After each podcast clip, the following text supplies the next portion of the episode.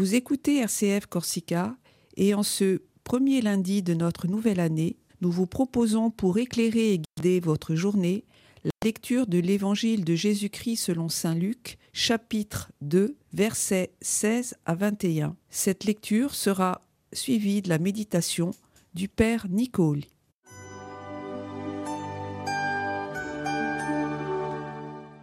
Évangile de Jésus-Christ selon Saint Luc. En ce temps-là, les bergers se hâtèrent d'aller à Bethléem et ils découvrirent Marie et Joseph avec le nouveau-né couché dans la mangeoire. Après avoir vu, ils racontèrent ce qui leur avait été annoncé au sujet de cet enfant. Et tous ceux qui entendirent s'étonnaient de ce que leur racontaient les bergers. Marie, cependant, retenait tous ces événements et les méditait dans son cœur. Les bergers repartirent, ils glorifiaient et louaient Dieu pour tout ce qu'ils avaient entendu et vu, selon ce qui leur avait été annoncé. Quand fut arrivé le huitième jour, celui de la circoncision, l'enfant reçut le nom de Jésus, le nom que l'ange lui avait donné avant sa conception.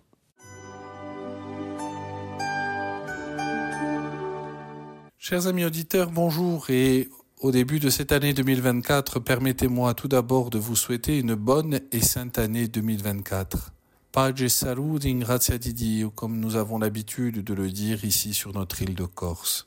Ce début d'année est un temps d'échange de souhaits. Nous avons des formules pour le faire et nous avons le désir que tout ce qui est de beau, de bon et de grand dans la vie puisse se réaliser envers euh, ce que nous aimons. La Bible aussi a ses formules et on en retrouve de quelques que très belles.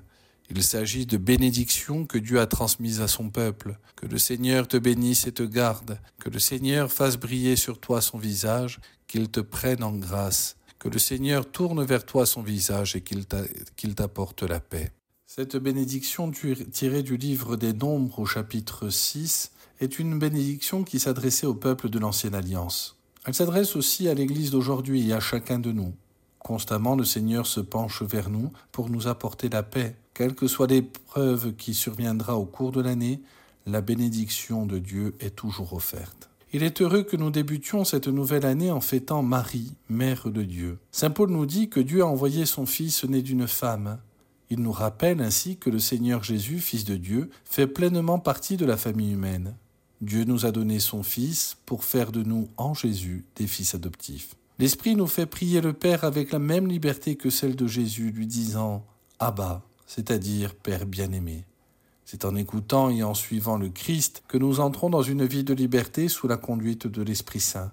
Et Marie est toujours là pour nous inviter à faire tout ce qu'il nous dira, comme à Cana. L'Évangile nous annonce que Dieu vient nous combler bien au-delà de nos espérances. La nuit de Noël, nous avons fêté la naissance de notre Sauveur. Cette bonne nouvelle aurait dû être annoncée aux gens influents du pays, l'empereur Auguste ou au moins aux habitants de Nazareth. Mais Dieu ne voit pas les choses de cette manière. Il envoie ses anges vers les bergers. Ces derniers sont des pauvres parmi les pauvres. Ils sont pourtant les premiers à recevoir cette bonne nouvelle. Ils sont les premiers à découvrir Marie et Joseph avec le nouveau-né couché dans une mangeoire. Saint Luc nous dit qu'ils repartent en glorifiant Dieu et en le louant pour tout ce qu'ils avaient entendu et vu. En ce début d'année, nous pouvons souhaiter que le Christ nous donne à tous un cœur de berger, un cœur capable de découvrir le Christ, un cœur capable de s'émerveiller de sa présence au milieu de nous, un cœur capable de déceler la présence du Christ là où nous ne pensions pas le rencontrer. Car le Christ n'est pas qu'à l'Église. Il est partout où il y a de l'amour. Il est aussi là où on souffre. Puissions-nous le découvrir partout. Cette bonne nouvelle doit être proclamée dans le monde entier. Les bergers ont raconté ce, avaient, ce qui avait été dit au sujet de l'enfant. C'est important pour nous aujourd'hui. Pour que la foi se répande, il faut que les gens parlent.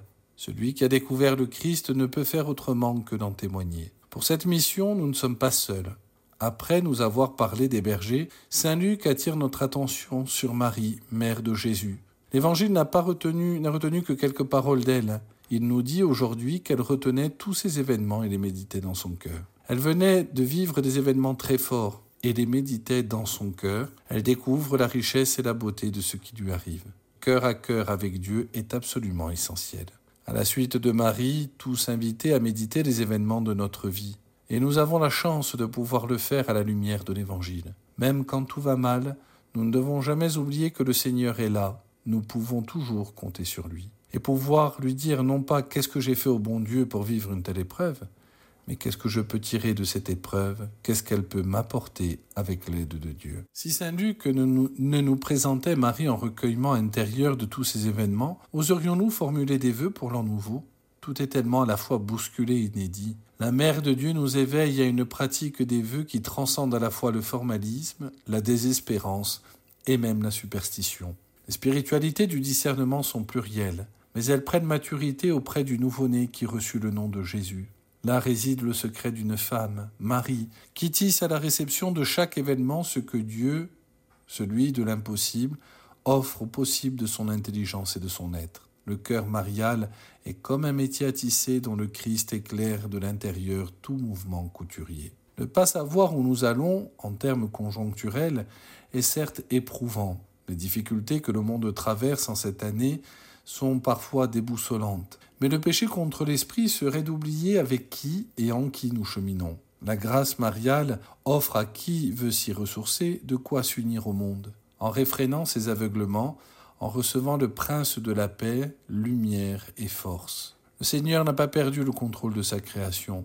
Ce 1er janvier, nous le savons, est aussi la journée mondiale de prière pour la paix. Nous pensons à tous ces pays qui sont douloureusement marqués par la guerre, la violence, le terrorisme. Nous n'oublions pas les familles qui se déchirent, les voisins qui ne se parlent plus, les amis chez qui le torchon brûle. Si Dieu nous a envoyé son esprit d'amour, c'est pour que nous soyons des artisans de et messagers de paix et de miséricorde. Nous pouvons confier notre prière à la Mère de Dieu qui est aussi notre Mère, afin que notre monde connaisse la paix. La paix pour tous les hommes, la paix à nos frontières, la paix dans nos maisons et surtout la paix dans nos cœurs.